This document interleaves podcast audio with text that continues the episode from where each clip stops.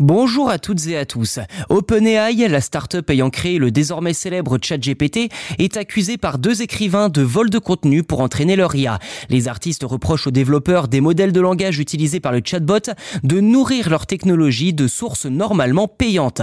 Alors que les grandes entreprises de la Silicon Valley cherchent à tirer profit de l'intelligence artificielle, les auteurs des sources originales risquent de ne percevoir aucune compensation financière malgré leur contribution essentielle. Car c'est bien sur des sources principalement écrites que les IA s'entraînent.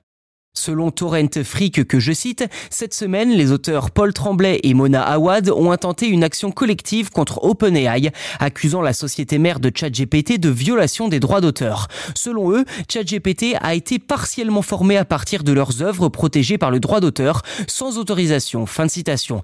L'accusation est grave, mais comment les plaignants peuvent-ils être si certains qu'OpenAI a formé son chatbot à partir de leurs œuvres?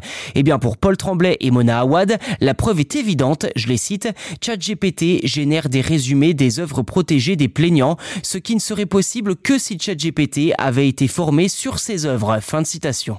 Cependant, l'accusation ne s'arrête pas là. Toujours selon les deux auteurs, OpenAI aurait également utilisé du contenu provenant de sites de piratage de livres tels que Z-Library. Bien que l'entreprise reste évasive sur l'origine des sources ayant servi à former son IA, il est connu que ChatGPT a été entraîné avec au moins 360 000 livres différents.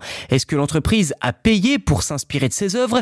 Eh bien, seul OpenAI peut le dire, mais les plaignants soulignent néanmoins que l'entreprise a dû utiliser des ressources sources piratées, car, je cite, il n'existe pas de base de données légitime contenant autant de livres. Fin de citation. Reste à savoir ce que la justice dira de cette affaire et si les auteurs auront gain de cause face à cette grande entreprise de la tech.